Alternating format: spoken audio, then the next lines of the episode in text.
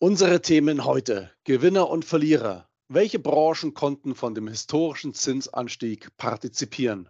Außerdem, der Zins ist zurück. Welche Chancen ergeben sich am Anleihemarkt? Und unterstützt der wichtige Saisonrhythmus noch bis Jahresende die Kurse?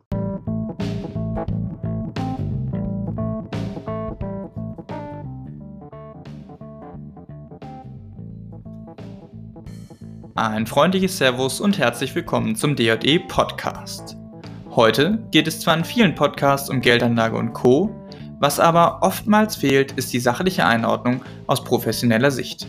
Deswegen werfen wir jeden Monat gemeinsam mit einem erfahrenen und renommierten Kapitalmarktexperten für Sie einen Blick auf und in die Märkte.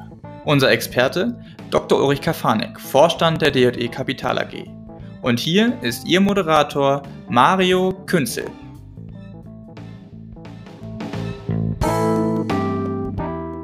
Ja, meine Damen, meine Herren, herzlich willkommen zur November-Ausgabe vom Podcast. Mein Name ist Mario Künzel. Bei mir ist wie immer der Kapitalmarktexperte der DLD Kapital AG, Herr Dr. Ulrich Kafanik. Herr Kafanik, schön, dass Sie da sind. Ich begrüße Sie. Grüße Sie auch, Herr Künzel. Hallo. Steigen wir direkt ein. Mai 2022 ging es los. Einer der historischsten Zinsanstiege, die wir je gesehen haben in Geschwindigkeit und Höhe. Ähm, hat doch einige Turbulenzen am Markt hervorgerufen, vor allem am Anleihemarkt, aber auch am Aktienmarkt, Herr Dr. Gefanik, ist das ja nicht ganz spurlos an allen äh, Branchen vorbeigegangen. Wo es Verlierer gibt, gibt es aber auch Gewinner. Frage an Sie, wer hat denn nun in den letzten, ja, wenn Sie so wollen, 18 Monaten oder ja, bald 24 Monaten von den Zinsanhebungen partizipiert und welche Branchen ja, würden Sie zu den Verlierern zählen? Ja, ich denke, generell kann man sagen, und das ist auch plausibel, äh, wer da profitiert hat, dass es insbesondere Banken waren. Also nicht jede Bank hat profitiert, weil das natürlich auch davon abhängig ist, wie das entsprechende Institut gerade in der Fristentransformation ist. Und wir haben ja einen starken Anstieg am kurzen Ende gesehen und einen starken Anstieg am langen. Und der kurze, der war sozusagen noch ein Stück weit weiter. Aber insgesamt, wenn man sich auch die Indizes anschaut, jetzt insbesondere auch in den letzten zwölf Monaten, dann kann man wirklich sagen, dass es der Bankensektor war, weil einfach das ganze Geld, ähm, was, was die Banken dort halten, äh, höher verzinst wird. Wir kommen ja praktisch von, von Minus und äh, sind jetzt auf einem sehr erklecklichen Niveau. Und dann auch ähm, der Versicherungssektor, wo ja auch sehr viel Gelder gehalten werden, auch kurzfristige Gelder. Und hier insbesondere der Rückversicherungssektor, der fällt ganz besonders auf. Also solche Werte wie jetzt zum Beispiel, um in Deutschland zu bleiben, die Hannover Rück oder die Münchner Rück ähm, haben eine sehr gute Wertentwicklung hingelegt. Und äh, auch ähm, die, die Allianz, obwohl die jetzt kein ähm, Rückversicherer ist, das denke ich, sind Sektoren, die davon eindeutig profitiert haben. Und auf der anderen Seite äh, sind halt auch Sektoren, äh, die Schwierigkeiten hatten und die halt insbesondere mit höheren Refinanzierungen zu tun haben. Und da fällt natürlich äh, insgesamt der gesamte Real Estate-Sektor auf. Also klassischer Vertreter jetzt in Deutschland wäre beispielsweise Vonovia.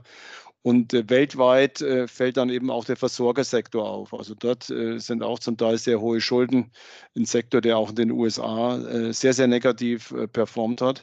Und eben auch, ähm, das mag den einen oder anderen überraschen, ähm, ist eben auch der Bereich der, ähm, der Konsumenten, also die stabilen, mhm. stabilen Versorger, äh, wie zum Beispiel jetzt äh, Basiskonsumanbieter, äh, jetzt eine Nestle, eine Unilever, eine Danone beispielsweise zu nennen in Europa, da hat doch der Zinsanstieg ähm, die Konsumneigung der Konsumenten negativ beeinflusst. Also das wären Sektoren, äh, mhm. die besonders negativ sich entwickelt haben. Also es gibt schon einen großen Unterschied in der relativen Wertentwicklung zwischen Profiteuren und denjenigen, denen es geschadet hat. Äh, bleiben wir noch ganz kurz bei den Aktien, bevor wir zur Anleihe kommen. Hm, das heißt, wenn ich Sie richtig verstehe, es wird auch, weil wir ja mit längeren, höheren, also mit Zinsen länger, mit hohen Zinsen länger rechnen müssen, es wird wohl auf die Selektion ankommen auf der Aktienseite. Ganz extrem äh, gilt wirklich für die Sektoren, wir können da eins jetzt rausgreifen oder ich greife jetzt einfach mal eins raus. Mhm. Sie haben in dem Sektor hier, Gesundheitssektor in, in Europa, zwei Aktien, die man miteinander vergleichen kann. Sie haben auf der einen Seite Novo Nordisk, das dänische Unternehmen mit rund 50 Prozent Kursgewinn jetzt im Jahr 2023 und Sie haben auf der anderen Seite Roche mit rund 40 Prozent Kursgewinn, also äh, mit rund 20 Prozent Kursverlust. Das heißt, Sie mhm. sehen wirklich riesengroße Unterschiede in dem gleichen Sektor. Es ist unglaublich und äh, das, denke ich, wird das Gebot der Stunde sein. Man kann jetzt mit gutem Gewissen nicht mal einen Sektor-ETF kaufen und sagen, das wird sein, weil da können dann ein, zwei Werte sein, die sich sehr negativ entwickeln und die können sozusagen eigentlich eine gute Idee zerstören, weil die jetzt in der individuellen Produktpalette irgendein Problem haben. Und äh, das wird, denke ich, ein ganz, ganz großes Thema in 24 bleiben und es war schon eins in 23. Ja, wir hatten das ja auf der Aktienseite. Viele große, von der Marktkapitalisierung her, viele oder wenige große Unternehmen haben den ganzen Markt hochgezogen. Die Breite hat es nicht geschafft und genauso ist es natürlich umgekehrt.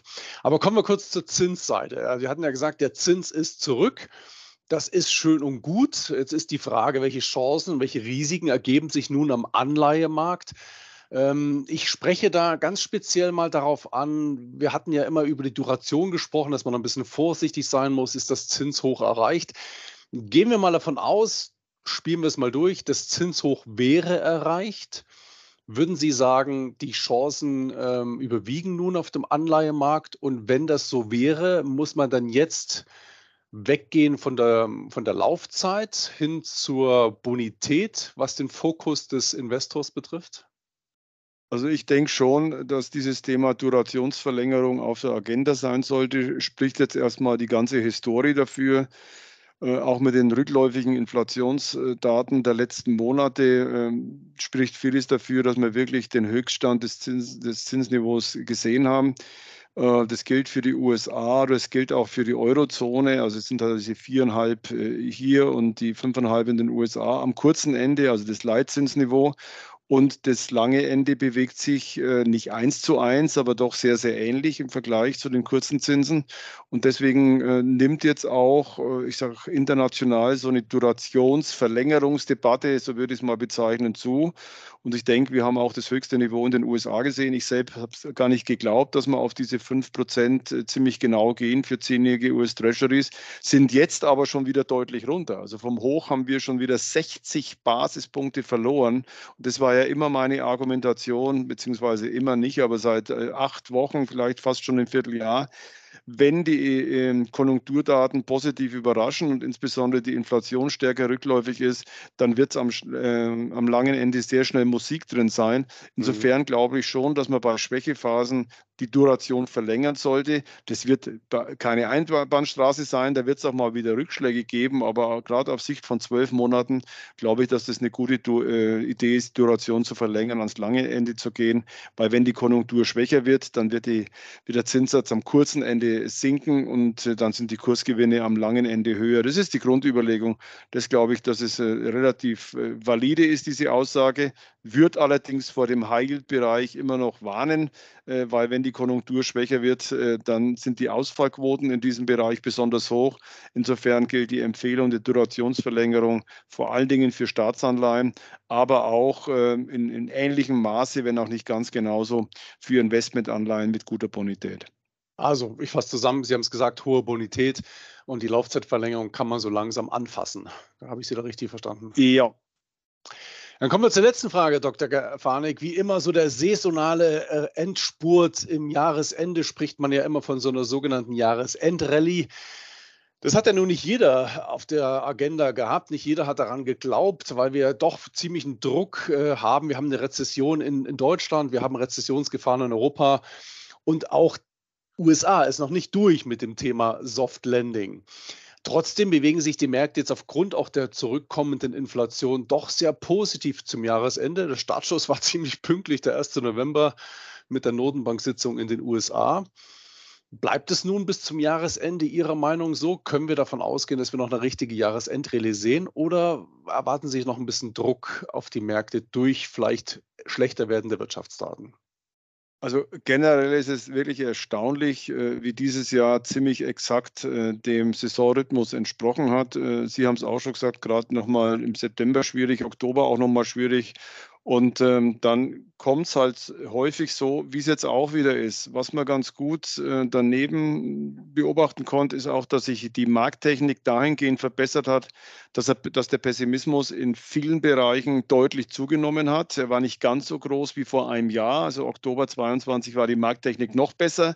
Aber in der Summe der Indikatoren äh, konnten wir schon äh, sozusagen erahnen, wenn die, wenn, wenn die Bewegung kommt, dass sie dann, äh, die größte Bewegung, dass sie eher nach oben geht als nach unten.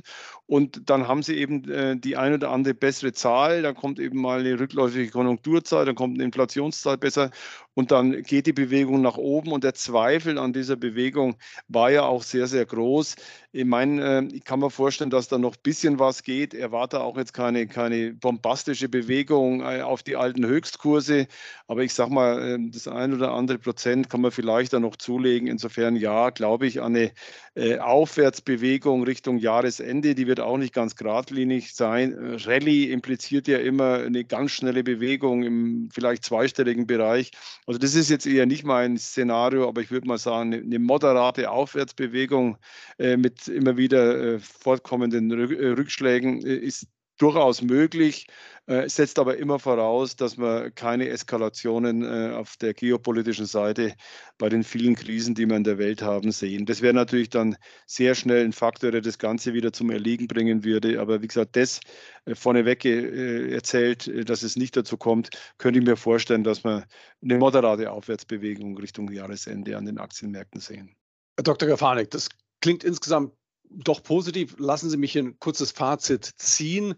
Wenn man die Chancen und die Risiken gleichermaßen beachtet, dann ist man, oh, meine Damen, meine Herren, ohne eine Empfehlung jetzt hier abzugeben, ganz wichtig, vielleicht an der Stelle nochmal zu sagen, aber ist man doch mit einem Mischportfolio, sowohl selektive Aktien als auch äh, Anleihen mit einer hohen Bonität ganz gut aufgestellt. Würden Sie das so zusammenfassen?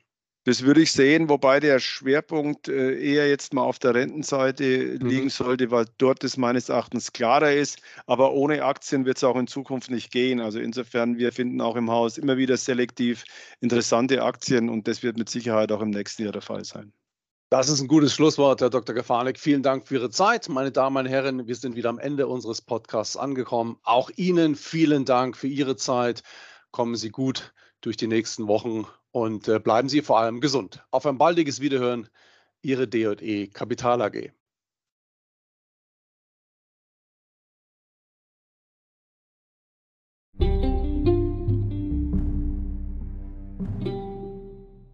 Dies ist eine Marketinganzeige der DE Kapital AG.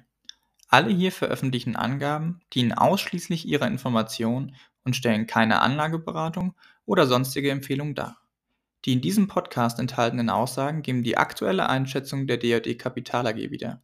Diese können sich jederzeit ohne vorherige Ankündigung ändern. Alle getroffenen Angaben sind mit Sorgfalt entsprechend dem Kenntnisstand zum Zeitpunkt der Erstellung gemacht worden. Für die Richtigkeit und Vollständigkeit kann jedoch keine Gewähr und keine Haftung übernommen werden. Der Podcast und der Inhalt sind urheberrechtlich geschützt